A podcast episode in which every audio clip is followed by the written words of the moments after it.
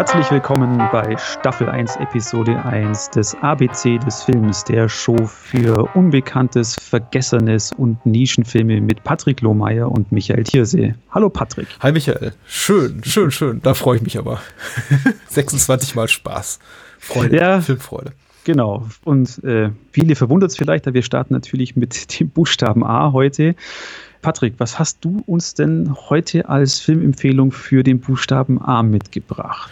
Ja, äh, getreu unserem Konzeptthema so ein bisschen jenseitig der etablierten Filmklassiker zu gucken, habe ich mich entschieden für Amer aus dem Jahre 2009. Französisch bitter, beziehungsweise zu Deutsch, ich glaube, die dunkle Seite deiner Träume von Bruno Forzani und Hélène Caté. Das ist das äh, Regieduo und ein, ein Film, der mich sehr bewegt hat, der mich damals bewegt hat bei Erscheinen. Ich glaube, 2010 ist er in Deutschland veröffentlicht worden. Auf dem mhm. Fantasy Filmfest gelaufen unter anderem und mich bis heute sehr bewegt. Und ich glaube auch ein wunderbarer Einstieg ist ja dieses äh, Subgenre des Thrillers, des äh, Giallo. Cool. Ja, ich, ich kenne den, ich den auch, aber sag doch mal, was geht's denn da genau? wir dürfen das Lexikon des, Internation das Lexikon des internationalen Films zitieren, so hatten wir das ausgemacht, genau. Richtig. Und, äh, um nicht immer auf die UFDB zurückzugreifen wie in einem anderen Podcast, den ich moderiere. Und äh, das Lexikon des internationalen Films schreibt eine vierteilige, visuell großartig gestaltete Liebeserklärung an das Genre-Kino des italienischen Giallo als hypnotisierendes Poesie Album modernisierter Kinoreminiszenzen. Ein kleines Mädchen begegnet im verwunschenen Anwesen seiner Eltern dem Leichnam seines Großvaters. Äh, Jahre später erlebt sie im Teenageralter erotisches Begehren und begehrt werden. Schließlich erwachsen geworden, zieht sie es in das elterliche Haus zurück, wo sie, wo die kindlichen Dämonen zu, nun zu einer realen Bedrohung werden. Die Handlung bewegt sich mit albtraumhafter Schwere im Kreis und rückt die Psychoanalyse ins Schaufenster einer ins Obskure verliebten Fantasie. Hey, hey. Das ist mein Text harter Tobak äh, faktisch nicht ganz korrekt. Wir haben natürlich hier was Episodenhaftes, aber es sind eben drei Episoden, nicht vier. Ansonsten relativ akkurat. Es ist eine filmische Reminiszenz an ein äh, längst vergangenes Genre oder zumindest an ein Subgenre, das seine Blütezeit lange hinter sich hat, das, das Giallo. Und ich meine mich erinnern zu können, dass Amer auch so ein, zwei Jahre vor der, dieser, ich möchte zwar Giallo-Renaissance der, der späten Nullerjahre erschien. Also mittlerweile ist man ja relativ verwöhnt durch die Wiederveröffentlichung einiger Labels, die sich da guter Dinge verdient machen und irgendwie alle Argentos, Barbas, was weiß ich, Martinos, Dalamanos wieder, wieder auf den Markt bringen. Aber 2010 war das eben noch relativ rar und da traf auf jeden Fall am Meer so genau meinen, den Sweet Spot in meinem Herzen. Ja, das kann ich, kann ich gut verstehen, weil mich hat der auch also gerade diese erste Episode un unglaublich an, an Bava erinnert. Mhm. Oder wie äh, Helen Quartett und wie ist da Bruno? Bruno Forzani. Forzani, ja. ja, halt da eben die Kamera einsetzen und dieses dunkle, ich habe immer so in Erinnerung, das schwarze Bett, schwarze Tür und da viel, viel lila, viel rot. Ja, drin. auf jeden Fall. richtig, gell? War ja, doch so. Ja, er spielt natürlich mit, dem, mit den Topoi des Giallo und mit den Stilmitteln und ähm, überhöht diese nochmal um ein äh, Vielfaches und dadurch wird er eben auch so einzigartig, also auf einer ästhetischen Ebene. Deswegen finde ich es auch immer so ein bisschen schade, wenn dem Film, also meiner Ansicht nach ein bisschen Unrecht getan wird und der also als, als Giallo-Pastiche oder Hommage so ein bisschen abserviert wird oder zur Seite geschoben wird, denn er hat schon was Eigenes. Also da ist schon so eine idiosynkratische künstlerische Handschrift erkennbar, äh, ganz deutlich. Auch wenn der Film eben auch vieles wiederkäut, das ist schon wahr, dessen, was eben in den Jahren zuvor gemacht wurde. Also allein auf äh, Score-Seite ist eben, ist es eben der Fall, dass der, dass der der Film Giallo-Klassiker, Genre-Klassiker von, von äh, Bruno Nicolai und äh, Morricone natürlich, äh, aber vor allem Stelvio Cipriani äh, verbrät. Und also wenn jetzt so Riz Ortolani dabei wäre, da hätten sie wirklich so alle großen des italienischen, der italienischen Filmmusik abgefrühstückt. Mhm. Aber insbesondere eben dieses, dieses Stück von äh, Cipriano und der Titeltrack aus ähm, Der Tod trägt schwarzes Leder ist hier, ist hier sehr präsent und begleitet den Film so, durchzieht den Film so leitmotivisch und ist eben auch ganz, ganz großartig. Und das ist auch das, was hängen blieb und mir auch ehrlich gesagt wieder Lust gemacht hat, mir die, die, die alten Sachen wieder rauszusuchen und mir die nochmal anzugucken, ja. Ja, stimmt. Also äh, Lust hat der Film auf jeden Fall gemacht, weil ich bin dadurch, dadurch auch auf, auf Bava mhm. eigentlich gekommen. Also halt, oder halt, äh, ich kannte halt seinen äh, Blood and Black Lace. Ja. Kannte ich, aber dann ist aber eigentlich nichts und eigentlich wirklich durch mehr hatte ich dann Bock, auch die anderen mal kennenzulernen. Ne? Ja, vor allem, weil er halt ja nur am Anfang so dieses Jallo ist. Also ich, wenn ich mich jetzt recht erinnere, die, die mittlere Episode, dieses erotische, ist ja, ja vom Stil her komplett anders wenn ich das jetzt so noch Erinnerung habe. Er verfolgt auch so ein bisschen die Linie, die, die Entwicklung, die der Jallo selber nahm. Also von den eher, ich möchte nicht sagen braven Anfängen, aber schon, sagen wir mal, der Phase, in dem der eben quasi auch so ein bisschen die, die ästhetischen Leitmotive dieses Subgenres etabliert wurden. Also der, der schwarz behandschuhte Killer mit dem Rasiermesser und die verschleierte Frau und der, der Unbekannte im Halbschatten und so. Und so beginnt der Film eben auch. Also die, die, die quasi die, die, die Leiche in der, in der Bibliothek, deren Mörder unbekannt ist und so weiter und so fort. Und dann ja eben auch wieder Genre gereift ist in, in den späteren Jahren, also vor allem eben durch Argento, der das ganz entscheidend mitgeprägt hat, reift der Film eben auch mit eben sexuell expliziter aber eben auch expliziter in seiner Gewaltdarstellung. Er wird extremer in seinen, in seinen visuellen Motiven, also wie er Farben einsetzt, das ganze Lichtspiel. Und das ist schon, ich finde schon ganz interessant. Und du hast recht, er hält sich nicht streng an Jalo-Konventionen in dem Sinne auch, dass wir hier eine stringente Krimi-Handlung kriegen. Das Ganze ist also eher also der Plot ist eher meandernd, würde ich sagen. Das ist alles so ein bisschen esoterisch auch äh, angehaucht. Kann man noch und noch nöcher Deutungsebenen reinlesen, muss man aber auch nicht, sondern man kann sich einfach zurücklehnen und das genießen. Aber ja, es gibt eigentlich keine klassische Krimi-Handlung und der Film eben auch genau wie das Genre selber dann auch, auch, später in späteren Jahren durch Argento zum Beispiel, der dann auch zuletzt gesagt hat, was, was kümmert mich Handlung? Ich will einfach nur meine, meine surrealen äh, Fantasiegebilde auf die Leinwand bringen, äh, verabschiedet sich eben auch mehr, mehr und mehr von der Vorstellung, irgendwie noch eine äh, nachvollziehbare Handlung erklären, äh, erzählen zu wollen. Ich finde das schon eben sehr, sehr, sehr, sehr spannend. Also, was, was hier die beiden, was ja dieses Regisseursduo macht. Das war zumindest 2009 bzw. 2010 kam man in Deutschland raus schon, schon eine relativ coole Sache. Ja, ich glaube, dass das Regisseur-Duo könnte uns sogar noch in einer anderen Folge auch nochmal über den Weg laufen. Ja. Vielleicht mal gucken. Ich fand die auch, auch die, die anderen beiden Filme, die ja da rausgekommen sind, sehr, sehr sehr, sehr gut. Ja, aber wie du der, so der Tod rote Tränen ist so ein bisschen konventioneller, möchte ich sagen, äh, dramaturgisch. Also ja. ihr, ihr quasi ihr Follow-up dazu und Leichen unter brennender Sonne ist dann wieder. Ja, aber der, fand ich eigentlich den eher konventioneller. Also es heißt ja? mehr ein, ein Western. Aber fand ich sehr gut. Ja. Auch große Empfehlung. Empfehlung von mir. Du hast vorhin gesagt, eben, im, also bei Amer verbinde ich Genuss, wie du, wie du gesagt hast. Man man lehnt sich zurück. Wie gesagt, am Anfang, die erste Episode war, ist noch spannend und sehr, da hat es eine Handlung. Und zum Schluss kann man sich wirklich bloß zurücklehnen und eben die tollen Bilder genießen, weil ich glaube, der war eben, die dritte Episode war ziemlich durch den Wind. ja. Also für mich mal. Aha. Ich, ich frage mich gerade, ob dieses Format dafür geeignet ist, überhaupt über, über die Geschichte des Jallo kurz was zu sagen. Am Ende sitzen Menschen, die sagen, was ist das eigentlich so? Ich habe noch nie einen Jallo gesehen und was erzählt mir jetzt der Patrick, dass ich mir eine Pastiche eben dieses Subgenres angucken soll, dabei weiß ich nicht mal, was ein Jallo ist. Also Jallo kann man sich so vorstellen, dass es quasi so die, die logische Weiterentwicklung ist auf italienischer Seite des deutschen Krimis. Also schon ein, eine Art von Film, die der Ästhetik, also sagen wir mal so der vor allem Edgar Wallace Rialto-Filme entwachsen ist, die ja auch immer, also zunehmend bekloppter wurden in späteren Jahren. Und äh, der Name Giallo entlehnt sich eben diesen ja, italienischen Thriller-Groschenheftchen. I, I Gialli Mandadori hieß da so eine Buchreihe. Also ist quasi wirklich wie so, wie so ein Groschenroman, was du am Bahnhof kaufst. Jerry Cotton und so lässt grüßen. Und äh, daher nimmt eben der Giallo quasi so seinen, den Begriff dieses, dieses Subgenres ist eben quasi dieser, dieser Romanreihe entliehen. Und das sind, ist eben maßgeblich be, beeinflusst von einigen Regisseuren, die ich jetzt schon gerade genannt habe. Aber so die Urväter des Ganzen sind auf jeden Fall Bava und dann im nächsten Schritt äh, äh, Argento und äh, dann einige, einige Epigonen, die aber auch tolle, tolle Sachen geleistet haben. Das geht jetzt aber schon ein bisschen zu sehr in die Tiefe.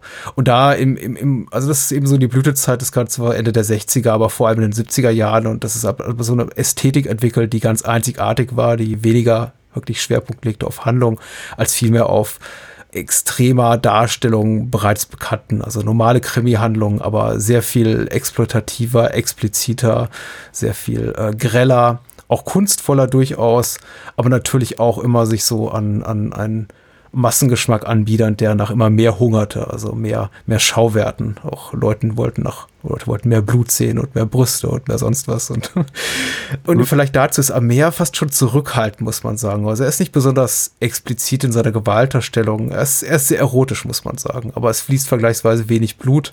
Möchte ich sagen, man kann das jetzt auch mit seinen Eltern gucken.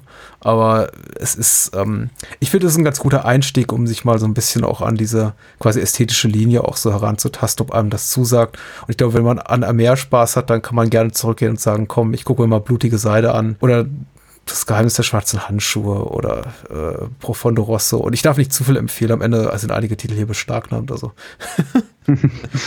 Aber absolut. Also im Amer hat bei mir eben auch die Lust geweckt auf Jallos und dieses Ganze ja. kann man auf jeden Fall empfehlen. Ja, Jochen Bernhard bei Kritik.de was, was Schönes geschrieben, wollte ich nur abschließend sagen. Ein Film der mhm. Nahaufnahmen, was mir jetzt auch beim Wiedersehen extrem aufgefallen ist. Also wirklich viel, viele Schweißtropfen im, im, im extremen Close-Up und äh, die weiten Iris der, der unserer Protagonistin und äh, diese Nahaufnahme eines Rasiermessers im Mund einer, einer Dame, das ist besonders, besonders schön. Ich möchte nicht spoilern, also angucken. Am Meer.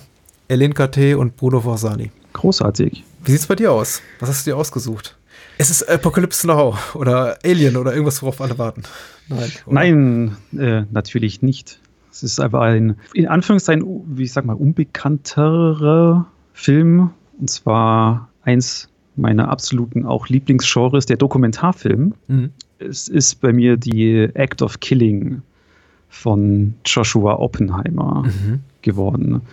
Ähm, ich lese auch mal vor, was das Lexikon drüber schreibt. Ich bin gespannt, ja. Es ist ein Theater des Grauens, das Regisseur Joshua Oppenheimer seine Protagonisten inszenieren lässt. Die beiden Männer gehören zu den Paramilitärs, die nach dem indonesischen Militärputsch 1965 eine Hexenjagd auf vermeintliche Kommunisten veranstalteten. Bestraft wurden die äh, Morde nie und die Täter scheinen sogar stolz darauf, dass sie ihre Taten für die Kamera nachinszenieren. Doch dann kommt ein Denkprozess bei ihnen in Gang. Eine innovative, aber auch recht zwiespältige Annäherung an unaufgearbeitete Gräueltaten und die Psyche der Täter. Mhm.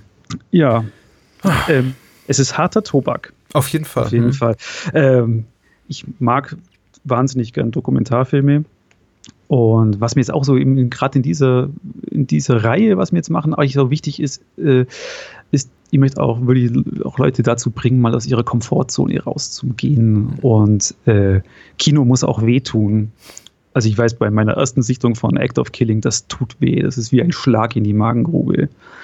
Also ich kenne jetzt keine Dokumentation, die so arg die, äh, die Bösen porträtiert. Mhm und sie aber, aber und auch den Zuschauer da in eine auch wirklich lange Tour de Farce, der Film geht ja über 165 Minuten, äh, mitnimmt und äh, er begleitet diese Paramilitärs, also er pickt sich da drei, drei raus und gerade dieser, der Hauptprotagonist Anwar Kongo, äh, den wir da gleich zu Beginn des Films eigentlich so als sympathischen Großvater äh, sehen, der uns dann da auf das Dach von so einem Haus mitnimmt, wo dann noch ein bisschen tanzt und guter Laune ist und einem dann so, so nonchalant erzählt, ja, hier haben sie so 3000 Anführungszeichen Kommunisten umgebracht.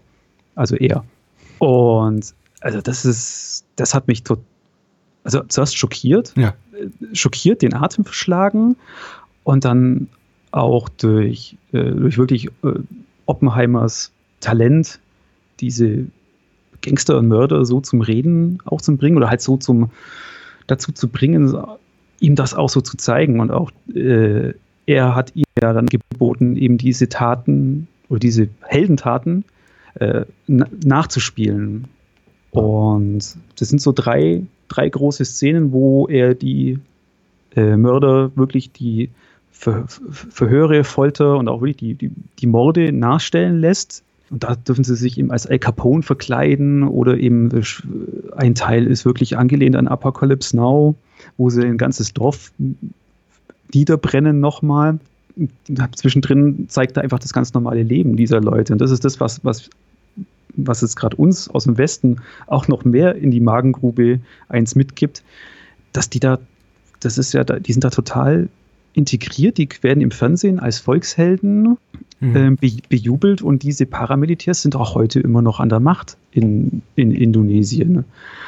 Und das darf man nicht vergessen. Also äh, die offiziellen Zahlen, was in diesem, ich glaube von 63 bis 65 war dieser Militärputsch, äh, sind 500.000 Tote bis hin zu zwei Millionen Toten mit einer großen Dunkelziffer. Und die werden da immer noch verehrt als, als Helden. Und sie sagen ja von sich auch, der Gewinner schreibt Geschichte. Und das ist das, was mich, was mich total beeindruckt hat, weil ich habe sowas in einem Dokumentarfilm noch nie gesehen und auch wirklich auch noch nie diese Gefühle am Schluss gehabt, als dann der Abspann läuft. Ja, man wartet ja immer so drauf. Ich, zumindest ging es mir so, als ich den Film zum ersten Mal sah dass man als Zuschauer dann auch irgendwann sowas wie eine Katharsis in, äh, erfährt, hat sich irgendwie so ein bisschen diese Anspannung entlädt, in dem Sinne, dass man ab diesem Moment hat mit einem der Gewalttäter, dieser Terrorherrscher, die dann irgendwie zu, zu dem Bewusstsein kommen, ja, was ich getan habe, war schon schlimm. Und man hat immer so, wenn ich mich richtig erinnere, so, so Anflüge dessen, dass man schon so das Gefühl hat, ja, sie, sie hinterfragen so stellenweise das, was sie getan haben, war vielleicht jetzt doch nicht so gut jetzt irgendwie diese, diese Familie auszulöschen oder hunderte Menschen mhm. in den mhm. Tod zu schicken. Aber so richtig kommt das eben nicht. Und das macht den Film eben auch so hart. Also man hat schon so das Gefühl, dass egal mit, mit welchen auch widersprüchlichen Gefühlen sie sich selber da konfrontiert sehen, sie irgendwie immer so eine perverse Art und Weise finden, das für sich selber wegzurationalisieren. Ja, sie, sie legitimieren das voll, voll und ganz, ihre, ja. ihre Taten. Also wobei ähm, eben bei dem Anwar Kongo sieht man es eher, die anderen beiden sind wirklich porträtiert, auch als Arschlöcher. Ja. Muss man auch sagen, das sind Schweine. Ihr, ihr, Verhalten ist nicht, hat sich nicht geändert seit 65. Sie äh, stolzieren immer noch durch ihr Viertel und äh, tun die Leute dort ter ter terrorisieren. Und gerade die chinesischen Einwanderer, die werden da immer noch von den Männern immer noch um ihr Geld gebracht und erpresst. Schutzgeld sozusagen, mhm. weil äh, sie sollen gefälligst das Geld her, äh, rausrücken, nicht, dass ihnen sowas passiert wie 65. Und das ist schon ja, schwer, auch schwer zum Angucken. Was der Film, was das Lexikon des internationalen Films ein bisschen andeutet, ist diese zwiespältige Annäherung. Das ist mir jetzt beim zweiten Mal gucken aufgefallen, dass man als Zuschauer immer auch äh, nie ganz sicher ist, was ist jetzt Fake oder was ist da dieses Surreale, was Oppenheimer da versucht immer darzustellen. Und was ist die Wahrheit? Also das hatte ich so das Gefühl. Was aber auch gerade ein, ein, ein zweites, wenn man beim zweiten Mal den Film anschaut, eben auch interessante Aspekte rausbringt und man dann einen ganz anderen Ansatz hat. Weil wirklich beim ersten Mal, glaube ich, ist jeder baff und ärgerlich mhm. auf den Film. Wie gesagt, Werner Herzog hat ja auch gesagt, einer der kraftvollsten, surrealsten und erschreckendsten Filme seit einem Jahrzehnt. Und ich glaube, das kann ich echt unterschreiben. Ja, so. eine grundsätzlich falsche Annahme bei Dokumentarfilmen, die ja viele Menschen immer noch haben, ist, dass der, dass die Aufgabe des Filmemachers ist, nicht zu urteilen, sondern quasi ab Dinge in mit äh, distanzierter journalistischer Integrität abzubilden, als hätte er keine Stimme darin. Aber natürlich hat Oppenheimer eine Stimme darin. Und gerade darin, dass er eben diese Menschen, diese Gräueltäter einfach tun lässt, was sie tun und sie einfach diese, diese Farce, äh, du hast Tour de Farce genannt, das fand ich irgendwie ganz interessant, da, da inszenieren lässt, das entlarvt eben das Ganze so als diese ultimative Perversität. Viel mehr, als wenn das so eine einfache Talking Heads Dokumentation gewesen wäre, wo er gesagt hätte, okay, setz sie auf den Stuhl vor einer, vor einer Bücherwand und lass sie einfach mal erzählen und einfach sagt, hier, ich gebe euch quasi die Chance, das nochmal quasi zu nachzuleben, zu reinszenieren, was ihr da getan habt, aus eurer Perspektive, durch eure verschrobene äh, Linse, durch eure, eure verschrobene Sicht. Und äh, das ist eben also absolut beeindruckend und eben auch eine echte filmische mhm. Dokumentation. Also ja. es ist ein, ein, ein Film, ein Filmfilm. Man muss ja natürlich da auch erwähnen, dass äh, Oppenheimer 2014 noch den Look of Silence danach ja. gereicht hat, äh, was ja eigentlich seine ursprüngliche Version war. Er wollte ja eigentlich die Opfer hm. dieses Genozids zeigen und ist aber in Indonesien immer vor verschlossenen Türen gestanden, weil die halt dort die Gewinner als Helden dargestellt wurden. Und mit dem Look of Silence gibt er also wirklich dann auch den Opfern eine Stimme in Anführungszeichen. Also da ist der der Blickwinkel wirklich aus Opfersicht, aber es sind immer auch immer noch die Täter, die dort äh, das meiste zu sagen haben. The Look of Silence fand ich auch durchaus gut, aber natürlich bei weitem nicht so beeindruckend wie dieser hier. Ja, er ist, er ist anders. Er ist ein, auch, auch vom Stil her. Also da ist ja, er natürlich. wesentlich mehr Dokumentarfilm, wie man es wie man's gerne hätte. Also wie, wie wir es gewohnt sind. ja, die Act of Killing auch noch hat damals bei den Oscars leider nicht, nicht gewonnen. Mhm. Was mir immer noch sehr arg rangeht, da war dann der Five Feet to Stardom, ein stricklich langweiliger Film, hat dann dafür gewonnen. Eben mit Talking Heads. Ja, mich, hat, mich hat bei The Act of Killing habe ich noch eine relativ konkrete daran, Erinnerung daran, dass ähm, Arte von dem Film eine relativ stark verstümmelte Fassung gezeigt hat und ich dann schon doch sehr enttäuscht war, dass ein Film mit dem Renommee von The Act of Killing, ja auch noch co-produziert von dem bereits von dir erwähnten Werner Herzog und Aaron Morris, dann irgendwie ausgestrahlt wurde in so einer 110-Minuten-Fassung. Und man muss ja dazu sagen, der Film dauert fast drei Stunden oder gut zweieinhalb Stunden. Ja, und der braucht eben diese Zeit auch genau, um zu atmen. Ja. Also er ist auch nicht so, also es kommt einem nicht so lang vor. Das ist richtig. Aber auch einfach nur, wenn man zum Teil geschockt da sitzt. Ja, gleich harter Tobak zum Start. Finde ich gut. Muss man eben durch. Ja, Kino muss auch wehtun. Mhm. Ja, dann sind wir sogar schon am Ende unserer ersten Show angekommen. Gut, freue mich auf nächste Woche. Wir ja. was anderes. Vielleicht B oder so. das wäre mal was. Okay, Patrick, bis zur nächsten Woche. Bis dann. Bye. Ciao. ciao, ciao.